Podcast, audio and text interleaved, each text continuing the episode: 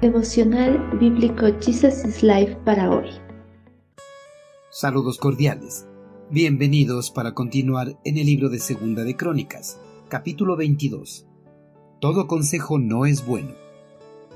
El pueblo de Jerusalén proclamó como siguiente rey a Ocosías, el hijo menor de Yorán, ya que bandas saqueadoras que llegaron con los árabes habían matado a todos los hijos mayores.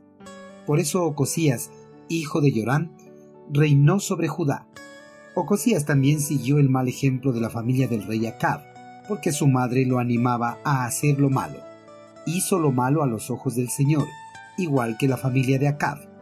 Los parientes de Acab incluso llegaron a ser asesores de Ocosías después de la muerte de su padre y lo llevaron a la ruina.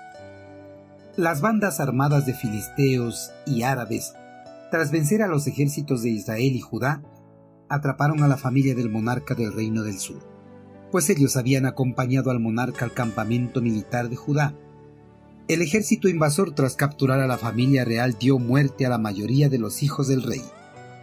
Pero Ocosías, el hijo menor, Yorán, había logrado escapar a esa masacre, pues él no había acompañado a su padre al campo de batalla. Tras la muerte del monarca judío, los habitantes de Jerusalén se unieron para coronar a Ocosías como nuevo monarca de Judá antes que las naciones enemigas atacaran nuevamente el reino. Todos los hermanos mayores de Ocosías habían sido asesinados por los saqueadores árabes. El trono de Judá por derecho le pertenecía como el único heredero legítimo a la corona. Cuando Ocosías fue coronado no tenía la experiencia necesaria para liderar el reino, pues cuando subió al trono de David tenía apenas 22 años de edad. Ocosías, sin experiencia para gobernar, se rindió completamente a la influencia de su madre y sus parientes. Atalía, madre de Ocosías, continuó su influencia perniciosa sobre Judá tras la muerte de su marido.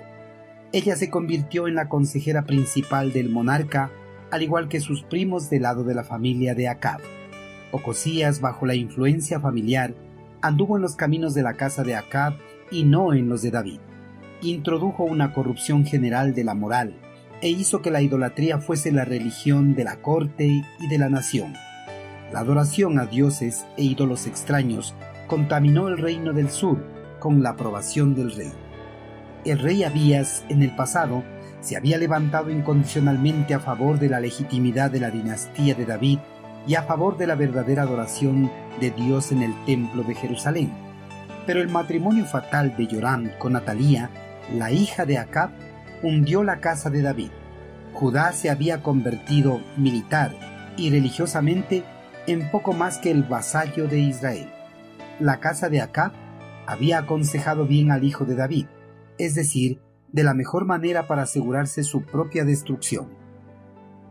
Queridos hermanos, en su fidelidad a la promesa hecha a su siervo David, el eterno Creador durante la masacre de la familia de Yorán perdonó la vida de Ocosías, para que él ocupara el trono de David, pero él se mostró ingrato, se dejó influenciar por su madre y sus primos, repitió los pecados de su padre. Para Ocosías, todos los males provinieron de su parentesco con la dinastía del norte, corrompida por la influencia fenicia y promovida por Jezabel, esposa de Acab. Los ejemplos y consejos de la familia real israelita terminaron por corromper al rey del sur y lo llevaron a su ruina total. Hermanos, aun cuando es bueno buscar consejo, debemos analizar cuidadosamente lo que se nos dice. Ocosías tenía consejeros, pero los que escogió escuchar eran malvados y lo llevaron a la ruina. Cuando busque un consejo, preste mucha atención y haga lo que dice la palabra de Dios. Pónganlo todo a prueba pero quédense nada más con lo bueno y rechacen todo lo malo.